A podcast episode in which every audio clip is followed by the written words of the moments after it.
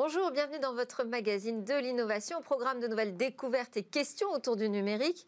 En introduction, nous nous intéresserons, nous nous intéresserons aux nouvelles obligations inscrites dans la loi de finances 2021. Il est désormais établi que les entreprises vont devoir dématérialiser 100% de leurs factures. Alors est-ce une simple formalité ou plus facile à dire qu'à faire? On en parle avec ma première invitée, ce sera l'interview de Camille Petot dans quelques instants. Ensuite, au cœur de cette émission, nous débattrons sur les droits des robots avec des personnalités en plateau, notamment un illustre chercheur, un non moins célèbre avocat du numérique ou encore le fabricant du premier robot intelligent français et humanoïde. Et puis nous retrouverons notre rendez-vous sur l'actualité de la 5G. On mettra les points sur les i en matière de mesure des ondes dégagées par les appareils mobiles. Avant de conclure par une innovation aussi majeure qu'étonnante qui pourrait résoudre demain les problèmes d'implants chirurgicaux. Mais d'abord, place à l'interview. Bonjour Camille Petot, vous êtes euh, directrice marketing chez DocaPost, la filiale numérique du groupe La Poste. Donc vous accompagnez les entreprises dans leur euh, transformation numérique. Et euh, l'un des enjeux qui nous intéresse aujourd'hui, c'est cette dématérialisation des factures, dématérialisation à 100%. Alors expliquez-nous ce que ça veut dire déjà dématérialiser. Alors, si je caricature à l'extrême, ça va être remplacer des échanges papier par des échanges électroniques. Ça, c'est vraiment la simplification extrême. Bien entendu, le processus de démat facture, il est plus complet. On a des factures entrantes qui sont les factures de nos fournisseurs. On doit émettre des factures vers nos clients. On doit pouvoir contrôler les factures. On doit pouvoir vérifier un certain nombre de données qui sont dans les factures. On doit pouvoir les signer. On doit pouvoir les préserver, préserver leur intégrité en les archivant. Donc la démat de facture, c'est à la fois quelque chose de simple, dématérialiser un processus papier qui existe depuis, je dirais, presque tout le temps, et à la fois quelque chose qui nécessite une expertise. Alors actuellement, quelles sont les obligations des entreprises en matière de dématérialisation, là aujourd'hui? Alors déjà, il faut bien distinguer euh, trois types de cibles. Il y a le secteur public, j'émets une facture vers le secteur public, et ça, ça a été accompagné et mis en place ces dernières années, c'est ce qu'on appelait le projet Chorus. Je dématérialise des factures vers le secteur public. Et maintenant, aujourd'hui, fin 2020, toutes les entreprises y sont passées. Ensuite, il y a la dématérialisation vers les entreprises. Et ça va être l'enjeu, là, de cette loi de finances.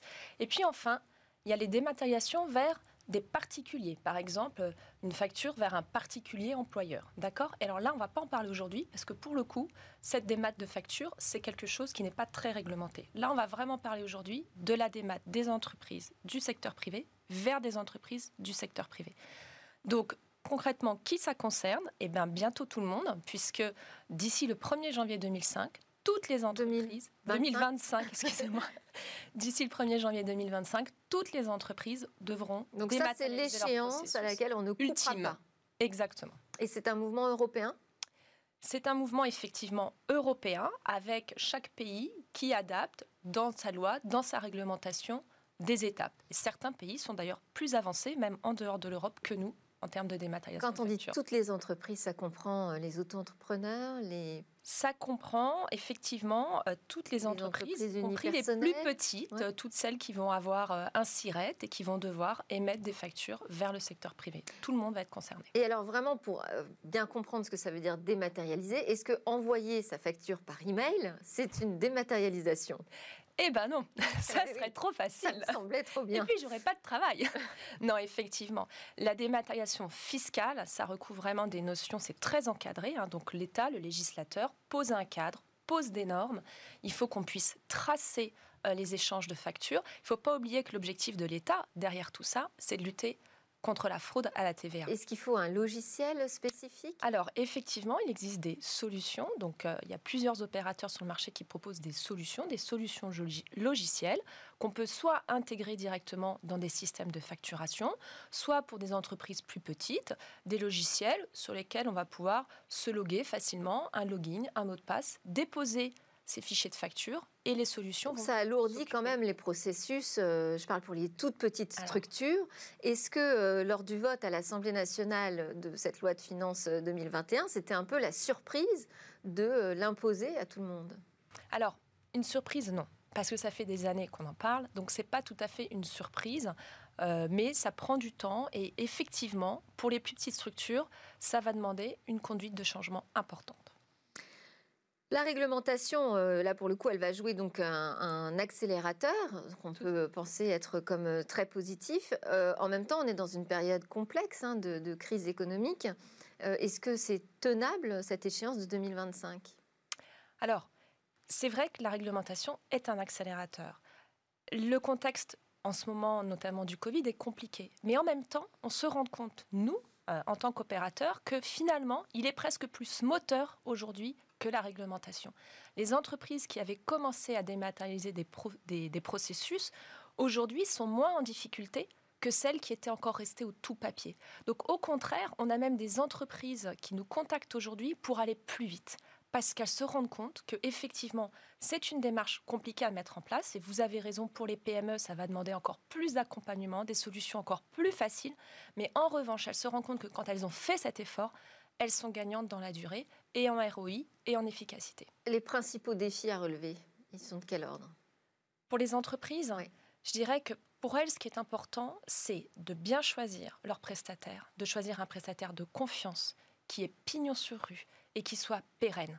Il faut que l'entreprise, elle puisse se dire je dématérialise avec un prestataire que j'ai retenu. Je sais que si j'ai un contrôle fiscal dans 3 ans, dans 5 ans ou dans 7 ans, il sera toujours là. Et je compte sur mon prestataire pour être garant de la conformité du processus. C'est ça qui intéresse le dirigeant d'entreprise. On doit conserver combien de temps une, facture? Alors, c'est 10 ans plus les quelques mois de l'année en cours. Donc, si j'arrondis, 11 ans. Et on doit la conserver dans un système d'archivage à valeur probatoire. Euh, et ça peut être dans le cloud ou il faut que ce soit forcément euh, dans les infrastructures de l'entreprise? Alors, ça peut être tout à fait. enfin, ce n'est très que très rarement dans les infrastructures de l'entreprise, sauf si c'est des très grandes entreprises qui ont elles-mêmes leurs infrastructures d'archivage. Sinon, effectivement, elles les confient à des opérateurs qui ont leurs propres infrastructures dans le cloud ou plat dans le cloud. Les deux sont possibles, mais effectivement, les entreprises, en général, déportent cette expertise chez des opérateurs. Et est-ce qu'on trouve chez euh, les prestataires, donc qui vont se présenter à nous, euh, des labels qui certifient qu'ils s'engagent à respecter euh, Bien sûr. le mode d'archivage recommandé par la loi de finances Tout à fait. Donc il y a effectivement des certifications spécifiques par rapport à l'archivage, mais dans tout le processus de démat fiscal, il y a aussi des certifications spécifiques par rapport à la signature du document. Il y a aussi il y a toute la signature électronique, la signature électronique du document, etc. Donc oui. Donc il faut chaque... des tiers de confiance à chaque fois? Tout à fait. Il faut un prestataire tiers de confiance et c'est très important que l'entreprise s'assure que son prestataire est conforme sur chacun des points de la chaîne de traitement. Est-ce que vous pensez que ça va développer un écosystème? Alors, je dirais que... Ou est-ce qu'il est déjà existant ce que et, suffisamment complet Ça fait déjà 20 ans, 30 ans maintenant que la dématérialisation de fiscale, hein, la dématérialisation de factures existe. Ça a commencé d'abord chez des très grandes entreprises et notamment par exemple dans la grande distribution, les échanges entre les fournisseurs et les grandes chaînes de distribution. Ça, ça fait déjà 20 ou 30 ans. Donc cet écosystème s'est créé. La différence aujourd'hui, c'est que, et puis, c'est adapté au fil du temps, la différence aujourd'hui, ça va être la masse d'entreprises le volume d'entreprises, puisqu'effectivement, vous l'avez dit tout à l'heure, ça va toucher toutes les entreprises, y compris les plus petites. Donc, il va y avoir un effet d'échelle.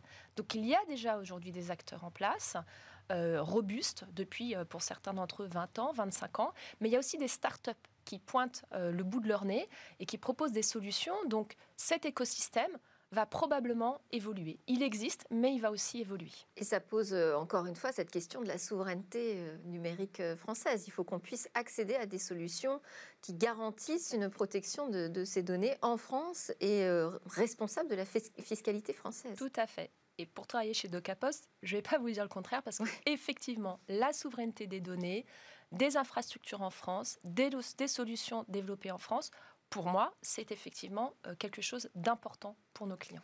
Merci Camille Petot, directrice marketing chez DocaPost. Alors nous, c'est l'heure de notre débat sur les droits des robots.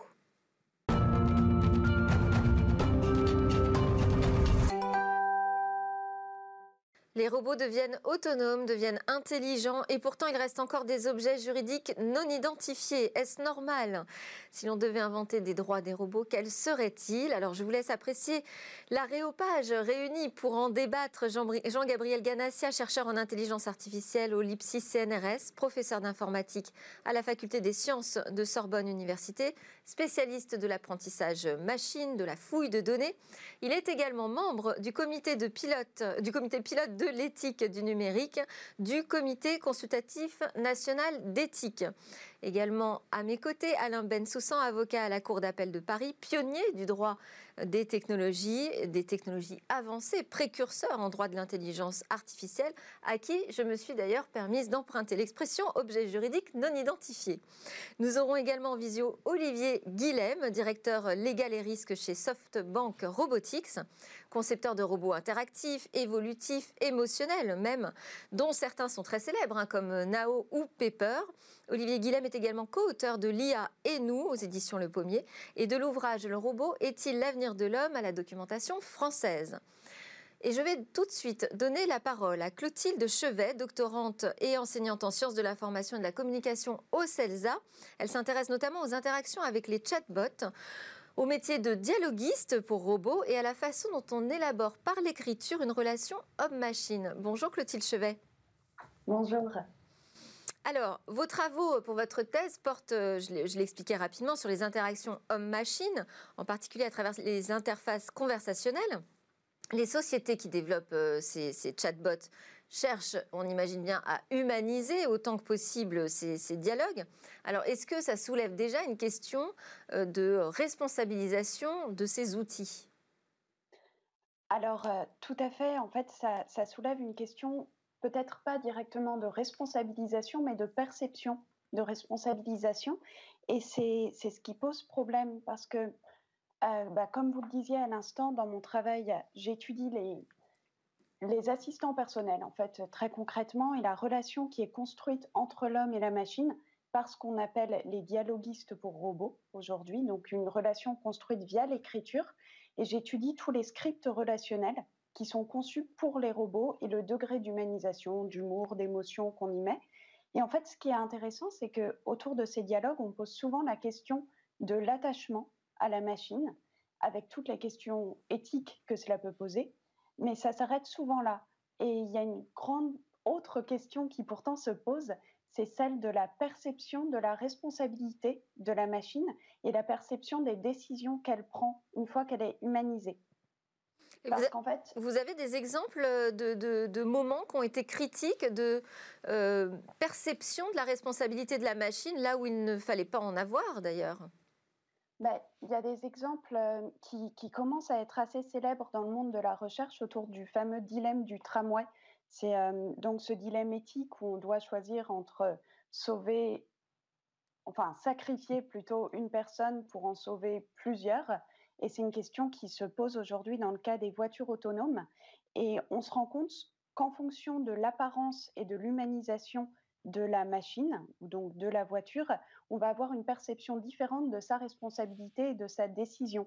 Parce qu'en fait, plus on humanise la machine, plus on va plus on pousse à croire à une certaine intelligence et donc à une certaine capacité de décision.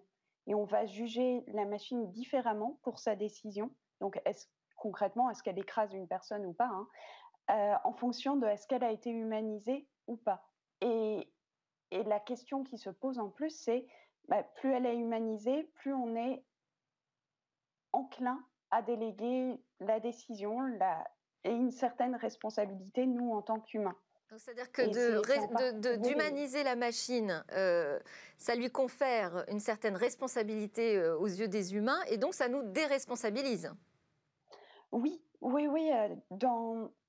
En fait, il y a quelque chose d'assez. Euh, enfin, qui s'explique, hein, d'assez normal, mais quand on humanise la machine, on, fait croire qu'elle peut prendre une décision qui est pensée. Et en fait, la phase de la machine ne correspond en rien à son fonctionnement technique derrière. Il n'y a aucune transparence des algorithmes. On va projeter une intériorité et on voit que les utilisateurs ou les conducteurs vont même projeter une certaine réflexion morale dans la machine, alors qu'en fait, c'est des scripts bien ficelés ou des algorithmes décidés en amont par des concepteurs. Donc, on, on va déléguer une décision, on va se déresponsabiliser, mais en pensant qu'il y a une intelligence derrière parce que la machine a été humanisée, alors que, alors que pas du tout et qu'il n'y a aucune transparence. Donc c'est euh, responsabiliser.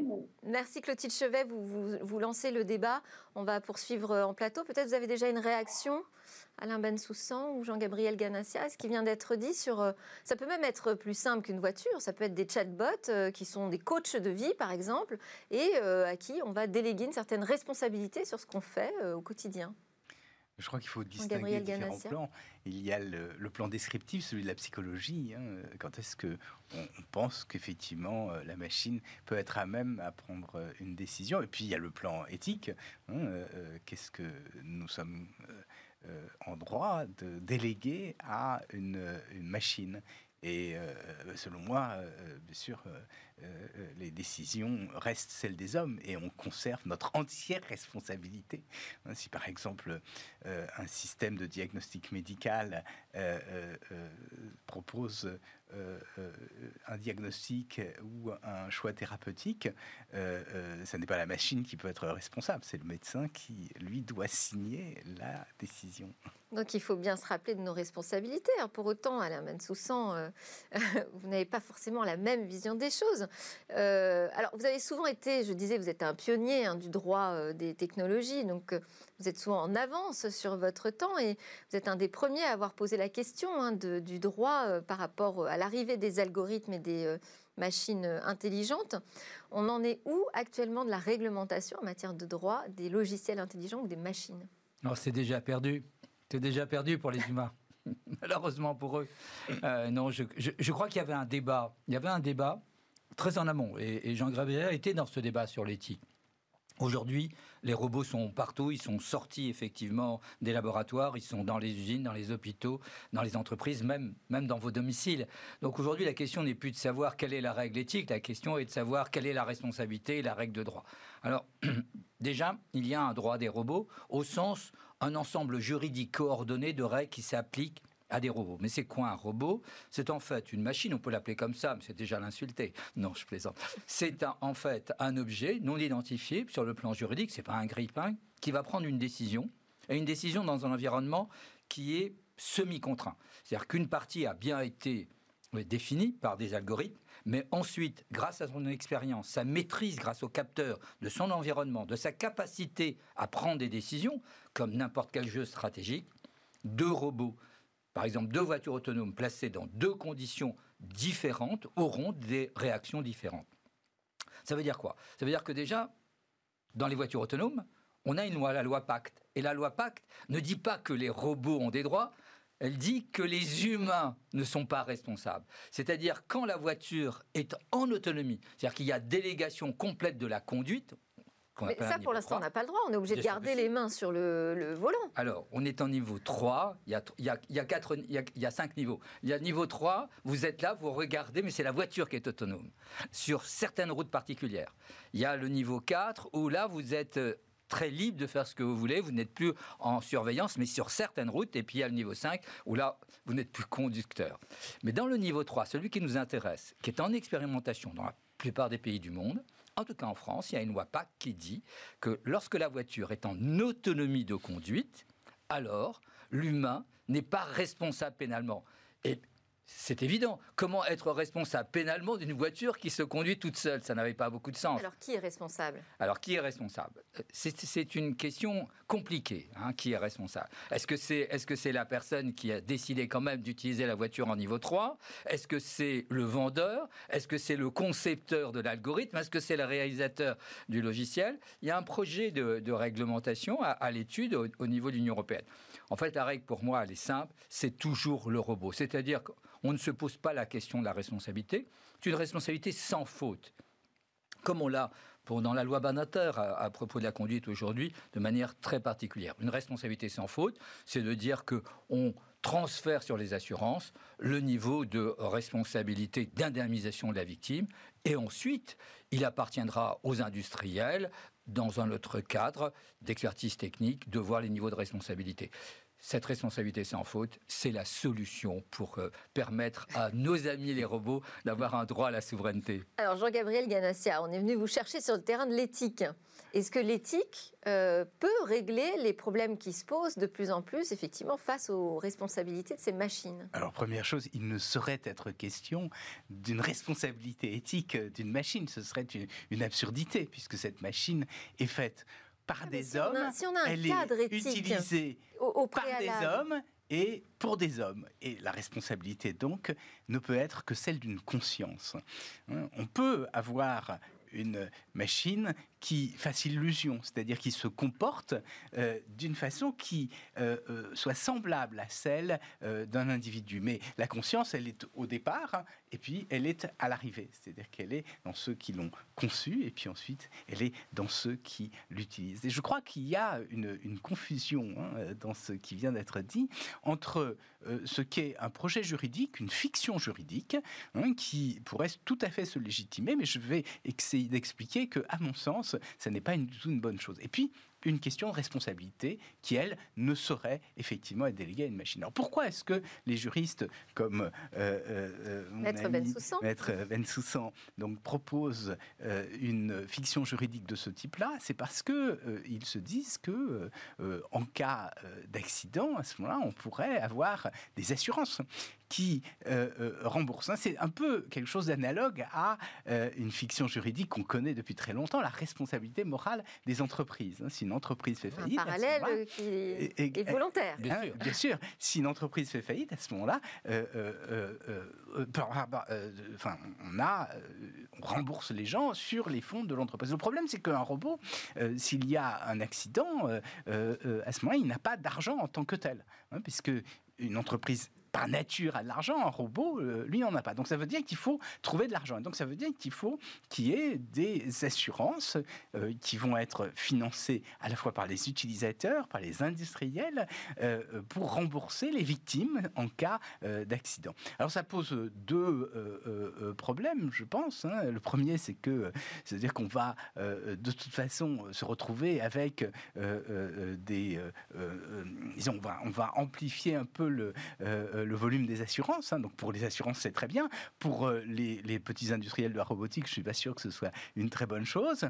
Et puis le problème technique qui, je crois, est derrière, c'est que si l'on a un accident, alors d'abord, est-ce que euh, euh, on a un accident très grave, auquel cas c'est la vie d'une personne qui est en jeu, hein, et à ce moment-là, on ne peut pas régler ça simplement avec de l'argent. Hein. C'est-à-dire que euh, on a à ce moment-là des problèmes juridiques très très graves. Et si c'est simplement du civil, le problème c'est que c'est un petit incident, et ce qu'on va faire, c'est qu'on va automatiser le remboursement, mais qu'on ne fera pas d'enquête. Or, il est essentiel de comprendre ce qui fait qu'il y a eu un accident pour ensuite essayer d'améliorer ces technologies. Donc je crois qu'il ne faut surtout pas qu'on ait une responsabilité du des robots parce que ça conduirait au plan technique à mettre sous le tapis un certain nombre de défauts de la machine qui doivent absolument faire l'objet d'une investigation euh, euh, euh, totale pour améliorer ces technologies. Alors, je ne vais pas vous faire réagir tout de suite. On va donner la parole à Olivier Guilhem, directeur légal et risque chez SoftBank Robotics. Bonjour Olivier Guilhem.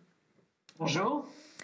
Alors vous, vos robots, ils sont conçus pour devenir des compagnons hein, dans, notre vie au quotidien. Donc euh, ça pose également, forcément, j'imagine, pour les concepteurs, des questions sur euh, la responsabilité de d'introduire une machine dans, un foyer.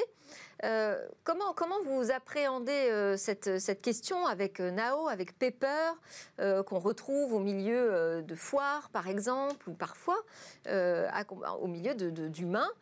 Comment est-ce que vous travaillez sur cette question de la responsabilité? Alors effectivement, on nous sommes donc un industriel, SoftBank Robotique. Euh, y avons toute une gamme de produits. Ce sont des produits un petit peu particuliers au niveau robotique, puisqu'on parle de robotique de service. Donc, on est très éloigné des robots qui existaient préalablement, euh, qu'on connaît tous dans des, usines qui étaient enfermés dans des cages. Aujourd'hui, les robots ont tendance à un petit peu s'évader de ces environnements et de se rapprocher de l'humain. En se rapprochant de l'humain, toutefois, euh, les choses doivent être claires. Euh, ça reste et ce sont des machines. Ils n'ont aucune volonté propre, aucune conscience. Et à ce moment-là, qu'il convient de bien faire le, distinguo entre, les, deux. J'entendais vos débatteurs et c'est vrai que l'idée de reconnaître une personnalité juridique à un, robot est assez séduisant dans la mesure où il y a une simplicité au niveau de l'indemnisation qui est intéressante et surtout ce que je reconnais à, à la notion, c'est que ça permet de faire un petit peu d'évoluer les lignes en matière de responsabilité où on entend souvent certains dire qu'il est urgent de ne rien faire car bah, la technologie serait pas assez mûre, car notre droit se ferait euh, suffisamment souple pour euh, prendre en compte euh, toutes les situations. Le fait est qu'aujourd'hui, la situation est assez imparfaite et il faut sans doute faire évoluer un petit peu le, cadre juridique dans lequel nous sommes. en général, qu'est-ce que cherche l'utilisateur du robot? C'est un robot fiable et qui ne, ne, produirait bien sûr aucun dommage. Et de l'autre côté, l'industriel, lui, a besoin de, connaître un cadre le cadre dans lequel euh, il va évoluer, les règles du jeu, euh, et bien sûr le niveau de responsabilité euh, auquel il s'expose si jamais il venait à y avoir un dommage. Aujourd'hui, on est dans un système de responsabilité sans faute où l'industriel, le fabricant du robot, vient absorber toutes les responsabilités de l'ensemble des acteurs de la chaîne de valeur. C'est pratique, c'est simple, mais le fait est que euh, certains acteurs, euh, par exemple ceux qui ont contribué à amener le jeu de données qui va éduquer le robot, qui va euh, lui faire apprendre ce qu'il sait, est complètement exclu du champ de la responsabilité aujourd'hui. C'est la première imperfection. La deuxième imperfection, c'est que certains dommages, par exemple, comme des dommages immatériels liés à la perte de données, ne sont pas couverts, ce qui est assez extraordinaire dans une société qui tourne autour de la donnée.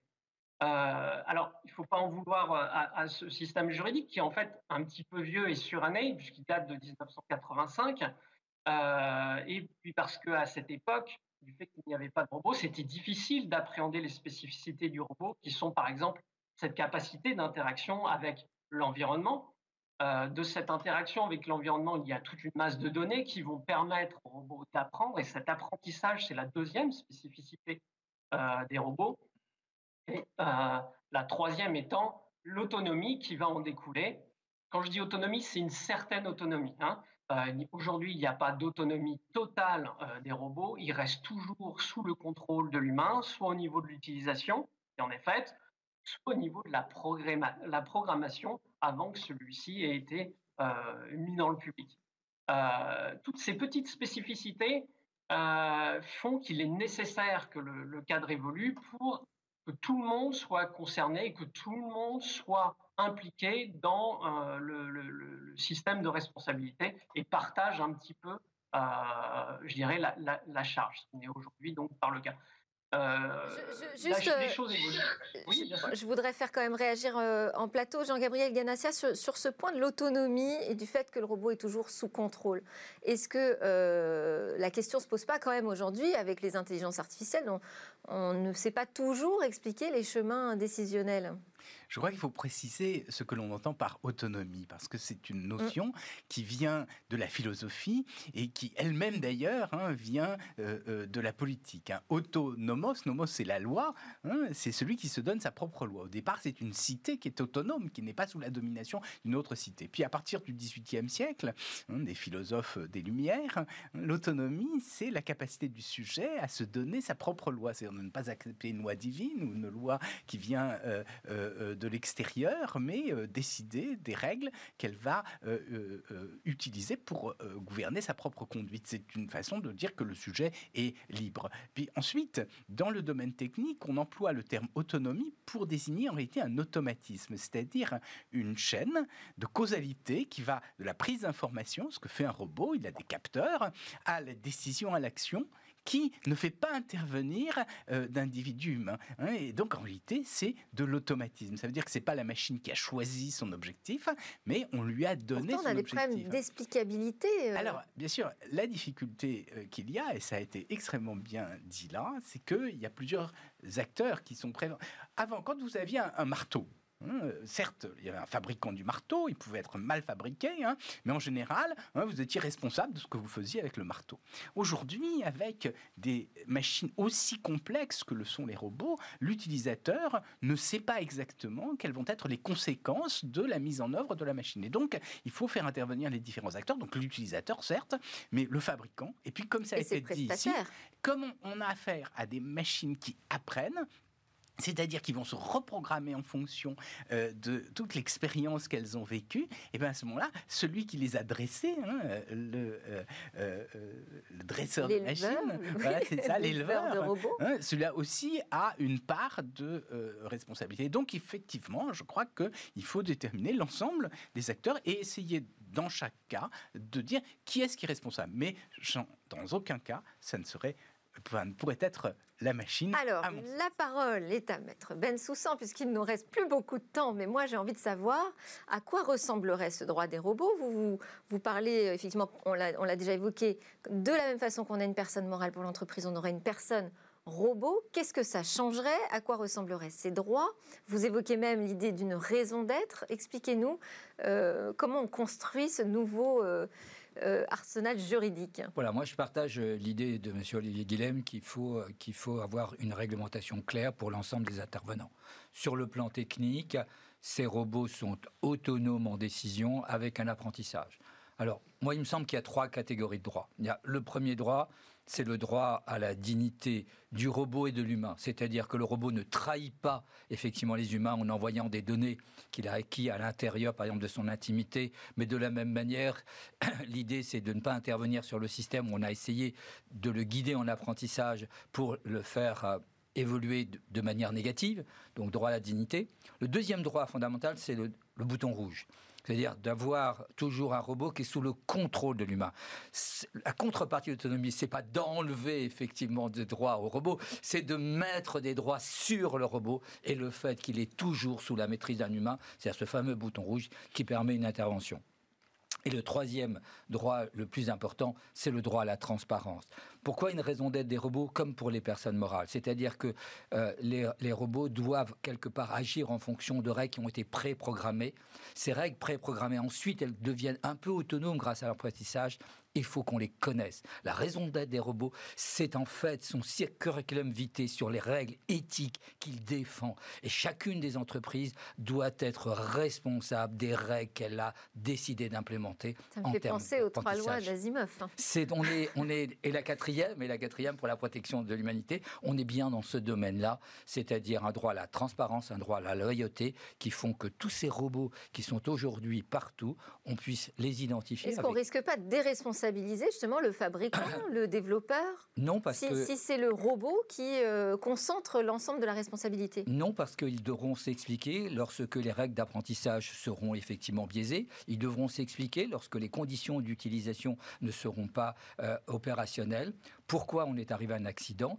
La responsabilité du robot, c'est simplement, comme la responsabilité des personnes morales, une fiction juridique pour que tout le monde connaisse sa place dans la chaîne de responsabilité. Les humains pourront plaider Comment expliquer alors que ça met autant de temps à faire son chemin, cette question juridique autour des robots? On voit que tout le monde n'est pas d'accord. Très peu de temps, ça fait l'expression droit des robots. Oui, je dis euh, autant de temps, c'est vrai que c'est biaisé par mon intérêt permanent pour le sujet. Il y a cinq ans, on dispose maintenant de, de dizaines de lois dans la plupart des pays avec euh, des schémas de responsabilité totalement différents, plus de 60 chartes entre guillemets, de raison d'être, en tout cas de principes généraux, il y a de vrais enjeux pour savoir demain comment on peut organiser la mixité. Et en fait, les trois défis pour les humains, c'est l'esclavage, la dépendance par rapport à ces robots, ou l'incompréhension de ce qu'ils font. Le deuxième défi, c'est effectivement des robots qui sont trop proches des humains avec une confusion et une tromperie. Et puis le troisième, c'est que nous en avons besoin.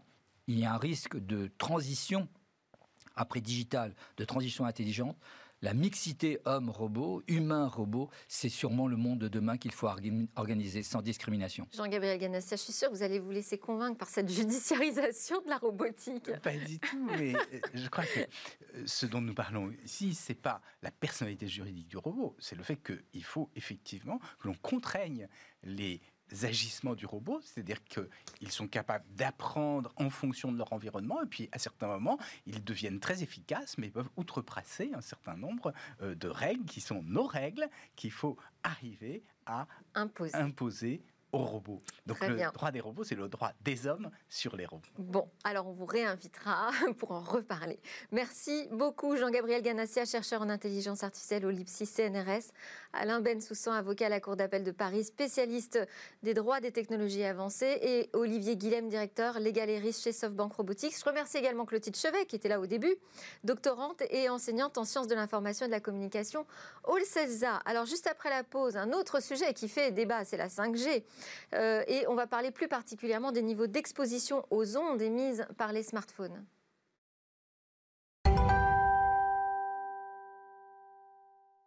Nous sommes de retour pour la suite de Smart Tech et notre rendez-vous avec l'actu de la 5G. Aujourd'hui, nous mettrons les points sur les i, je l'ai dit, au sujet des mesures sur les ondes électromagnétiques dégagées par les appareils mobiles. Bonjour Stéphane Panetra. Bonjour Daphne. Vous êtes euh, cofondateur PDG d'Artfile, leader français de la mesure des ondes électromagnétiques émises par les smartphones et les appareils connectés. Vous êtes intervenu dans le reportage de l'émission de France 2 Complément d'enquête L'onde d'un doute.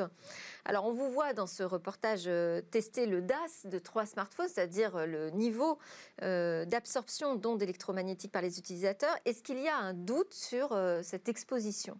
Alors effectivement, le doute sur les smartphones porte essentiellement sur euh, la, réglementation euh, que l'on, qui est appliquée aujourd'hui au niveau, par exemple, de la distance de test. Il n'y a pas de doute sur le fait qu'aujourd'hui, il est possible de tester un mobile en DAS avec une distance par rapport au corps humain de 5 mm. En ce sens, il n'y a pas de doute sur ce qu'est la réglementation. Le doute repose sur le fait... il n'y a pas de doute sur le fait que tous les appareils sont testés et respectent la réglementation et les normes. Ici, il y a un doute, puisque 10% des téléphones mobiles, voire parfois un peu plus, euh, mesurés et contrôlés sur le marché français en particulier, et de plus en plus ailleurs aussi, sont au-dessus des seuils. Et ils sont mis sur le marché pour autant Ils sont mis sur le marché pour autant puisque le, le droit d'accès au marché dépend d'une mesure effectuée sur un mobile dans un laboratoire de certification en amont de la production en masse. Et ce qui est euh, un doute, c'est est-ce qu'il y a ici à renforcer le dispositif de certification mondiale sur le sujet de pourquoi on certifie un téléphone et qu'ensuite, alors qu'il est mis sur le marché, on constate, avec des organismes de contrôle tels que la NFR, qu'ils sont au-dessus des seuils. La réponse, elle est assez simple, c'est qu'on ne teste qu'un mobile sur un million aujourd'hui. Un exemplaire Exactement. Là où il faudrait les tester tous, puisque la responsabilité légale des constructeurs porte sur 100% des téléphones mobiles, puisqu'on parle de quelque chose qui est en regard à la santé. Alors, deuxième doute, euh, c'est euh, cette norme, est-ce qu'elle est suffisante? Vous parlez de la distance de 5 mm dans le reportage. On vous voit tester trois euh, smartphones à 0 mm, c'est-à-dire comment ça se passe quand, ils sont, quand on les utilise en les ayant vraiment sur le corps? Voilà. Donc, ce qui est assez fréquent. Je sais pas, quand on met son téléphone à l'oreille, par exemple, on met son téléphone à, 0 mm. Dans, ce cas-là, on est à 0 mm, mais ça, c'est couvert par la réglementation actuelle. Il n'y a pas de doute par rapport à ça. Face à la bouche? Par contre, effectivement, il peut y avoir des nouvelles positions entre quand on a lancé les normes historiques et aujourd'hui, il y a des usages qui ont évolué. On n'utilisait pas autant la data, on n'utilisait pas le téléphone mobile proche du corps comme on le fait aujourd'hui. Et puis, il y a ces dépositions nouvelles. On met le mobile dans la poche, etc. Donc là, il se pose la question de savoir si 5 mm, d'où ça vient, pourquoi, et est-ce que c'est la bonne distance? Nos tests privés montrent d'ailleurs que la bonne distance, c'est ni 0, ni 5. En fait, il faut la rechercher parce qu'elle est entre les deux. Ça dépend de chaque téléphone, de chaque fréquence, et c'est lié à la façon dont le téléphone mobile interagit l'antenne du téléphone mobile interagit avec le corps humain. Ça ne se devine pas en regardant ni la nomenclature du téléphone, ni en regardant le téléphone par magie. Il faut le mesurer et découvrir quelle est sa configuration euh, d'émission PRK pour être conservatif et vraiment apporter une garantie. Et, entre une mesure à 5 mm, qui est euh, la norme, et une mesure à 0 mm, on multiplie par 4 le ah, niveau C'est ce qu'on a observé, effectivement.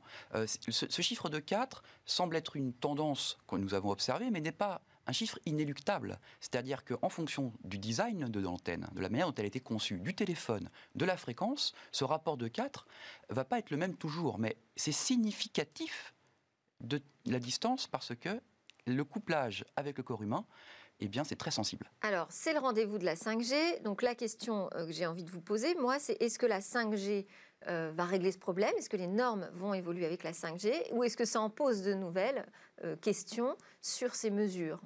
Alors, oui, donc sur, la partie normative, on voit qu'il y a... Très vite, hein, parce qu'on est vraiment à la fin. D'accord, donc sur la partie normative, il y a une démarche de création de nouvelles normes pour tester plus et tester mieux, ça, c'est l'Europe qui est un petit peu en tête par rapport à ça. Il y a une certaine pression, j'imagine, sur la 5G pour avoir davantage de transparence et rassurer les utilisateurs. Exactement. Donc, je pense que personne ne s'y trompe. Il doit être cette nouvelle norme qui permet de tester plus et mieux doit être soutenue à l'international.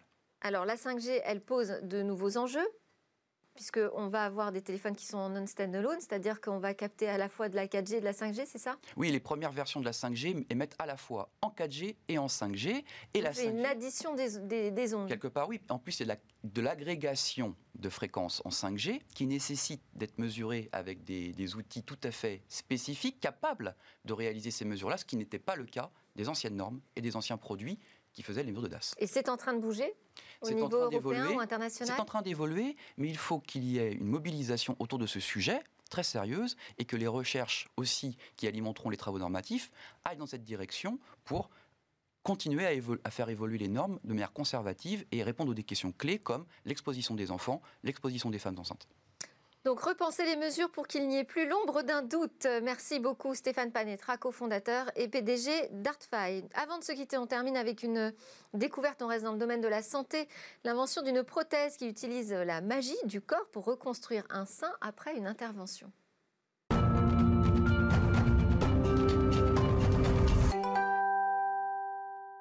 À quoi ressemblera demain Chaque jour, Cécilia Sévry partage avec nous l'une de ses trouvailles. Aujourd'hui, depuis son lieu de confinement, elle a choisi une invention assez spectaculaire dans le domaine de la régénération mammaire. On regarde.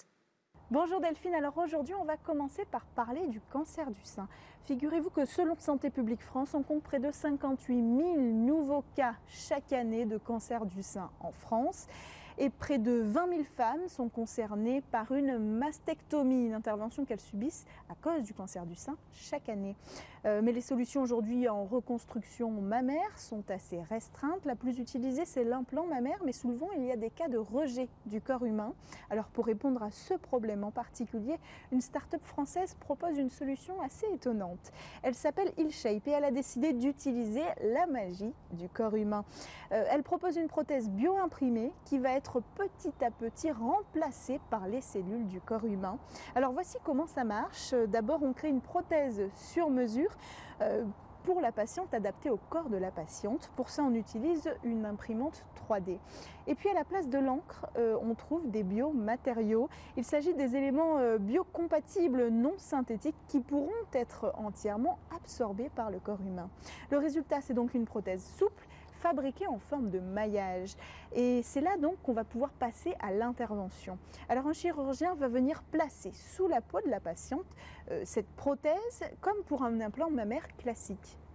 Mais après ça, le chirurgien va faire ce qu'on appelle un transfert de graisse pour implanter les cellules du corps de la patiente sous la prothèse. Euh, cet apport peut venir de la cuisse ou encore du ventre de celle-ci. L'intervention est alors Et là, c'est à ce moment-là qu'on va laisser le corps humain faire son œuvre. Euh, l'apport de graisse, en fait, va permettre aux cellules de littéralement coloniser la structure euh, en maillage. C'est pour ça qu'elle est en maillage. D'ailleurs, ces cellules vont progressivement régénérer et remplacer la structure bio imprimée. En même temps, la prothèse va donc pouvoir se résorber pour finir par disparaître euh, complètement. Et puis, euh, en fait, elle n'est véritablement là que pour donner la forme du sein, il faut bien le dire, et pour servir de support à ces cellules qui vont pouvoir la remplacer et régénérer le tissu. Résultat, au, bout d'un long processus de plusieurs mois, la prothèse aura totalement disparu et la poitrine sera véritablement régénérée. Alors pour la patiente pendant tout ce temps-là, c'est la même chose car sa poitrine ne change pas d'aspect pendant le processus. Et bien sûr, la solution est pérenne puisque la patiente va pouvoir retrouver une poitrine totalement naturelle dans laquelle il n'y aura plus aucune trace de cette structure bio-imprimée. Alors il faut le préciser, c'est une innovation encore en phase préclinique. La prochaine étape pour la start-up fondée l'année dernière, c'est d'organiser une levée de fonds. Elle espère passer à l'essai clinique d'ici 2023, au plus tard 2024. Enfin, on n'a pas parlé du mamelon, euh, car comme dans toutes les reconstructions mammaires, celui-ci vient dans un deuxième temps, mais euh, IlShape réfléchit là aussi, en fait, à une solution de régénération. Voilà Delphine, on se retrouve tout de suite pour le lab et demain pour une nouvelle innovation. Très impressionnant. Euh, voilà, c'est presque la fin de cette émission. Merci à tous de nous avoir suivis. Vous allez retrouver Cécilia Sévry dans le lab Startup dans quelques instants. Moi, je vous dis à demain pour de nouvelles discussions sur la tech.